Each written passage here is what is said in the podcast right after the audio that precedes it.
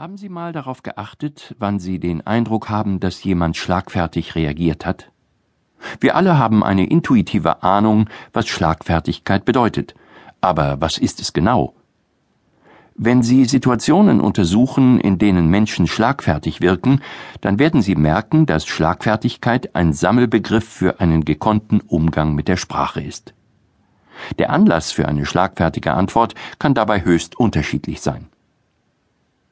Im Wesentlichen lassen sich bei schlagfertigen Aussagen drei Bereiche erkennen. Fähigkeit zur Gegenwehr, Argumentationsfähigkeit und Humor. Wenn Sie Ihre Schlagfertigkeit trainieren, dann werden Sie Ihre Fähigkeiten in diesen drei Bereichen verbessern. Was Sie davon haben? Eine ganze Menge. Mit der Fähigkeit zur Gegenwehr grenzen Sie sich gegen unlautere Bemerkungen ab. Sie verlassen somit die Opferrolle und sichern ihr eigenes Terrain. Dadurch schaffen sie sich einen Schutzmechanismus. Wer Argumentationsfähigkeit besitzt, hat in vielen beruflichen Situationen wie Gesprächen, Verhandlungen, Besprechungen und öffentlichen Diskussionen einen Vorteil. Hier kommt es darauf an, gelassen auf unsachliche Bemerkungen zu reagieren und den richtigen Konter auf verbale Angriffe zu finden in kritischen Situationen Sicherheit auszustrahlen, wirkungsvoll zu reagieren, wenn die eigenen Ideen ins Kreuzfeuer genommen werden oder Killerphrasen auszuhebeln, all das gehört zur Argumentationsfähigkeit. Die Argumentationstechniken haben das Ziel, sie vor Kollegen, Kunden oder Zuschauern gut aussehen zu lassen und ihnen zu ermöglichen, eine Diskussion, die zu entgleisen droht, möglichst schnell wieder in ihre Zielrichtung zu führen.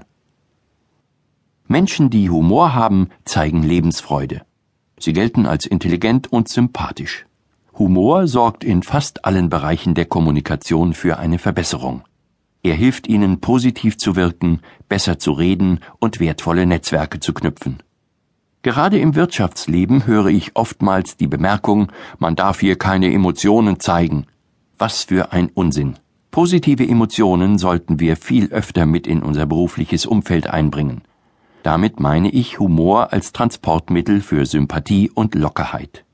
Trauen Sie sich, Sie werden merken, dass es viel günstigere Auswirkungen hat, als Sie annehmen. Wie Sie Schlagfertigkeit angemessen einsetzen. Egal wie schlagfertig Sie reagieren, bedenken Sie dabei immer, dass die schlagfertige Antwort nur das verbale Stoppschild sein soll, das Sie Ihrem Gegenüber zeigen. Er soll erkennen, dass er bewusst oder unbewusst eine Grenze überschritten hat. Schlagfertigkeit bedeutet nicht, streitsüchtig und aggressiv zu sein. Lassen Sie sich selbst die Freiheit zu entscheiden, auf welchem Niveau Sie kommunizieren wollen. Nutzen Sie jede Möglichkeit, ein Gespräch wieder auf eine angemessene Ebene zurückzuführen. Prüfen Sie Schlagfertigkeitstechniken darauf, inwieweit diese zur Gesprächssituation und zu Ihren Zielen passen. Besonders im Beruf sollten Sie nicht das Risiko eingehen, eine dauerhafte Konfrontation mit einem Gesprächspartner herbeizuführen. Leider kommt der schlagfertige Einfall oft zu spät, wie im folgenden Beispiel. Annettes Kollege Olaf war sauer. War ja klar, dass eine Frau das nicht so gut hinbekommt, sagte er nach der Präsentation. Da stand ich dann und wusste gar nichts mehr zu sagen, berichtet Annette in meinem Schlagfertigkeitsseminar. Dabei war die Präsentation gelungen, nur der Kunde wollte halt nicht so wie geplant. Das Problem an solchen Vorwürfen ist, dass wir zunächst einmal verletzt sind. Wir fühlen uns gedemütigt, ungerecht behandelt, denken, warum tut er das mit mir? Eine böse Bemerkung, die Killerphrase eines Kollegen oder der kritische Einwurf während einer Präsentation. All diese Erlebnisse sind für uns zunächst einmal Stresssituationen. Besonders viel Stress empfinden wir, wenn wichtige Personengruppen anwesend sind, zum Beispiel Ihr Chef, ein wichtiger Kunde, der Vorstand, ein Leitungsteam. Grundsätzlich gilt, je weniger vertraut die Situation, desto größer ist das Stressempfinden.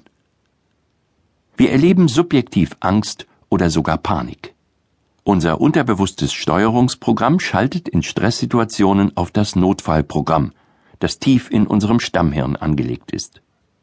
Dieser Teil des Hirns hat nicht die Aufgabe, sich schlagfertige Antworten zu überlegen, sondern er ist dazu da, uns das Überleben zu sichern. In Stresssituationen kennt unser Überlebens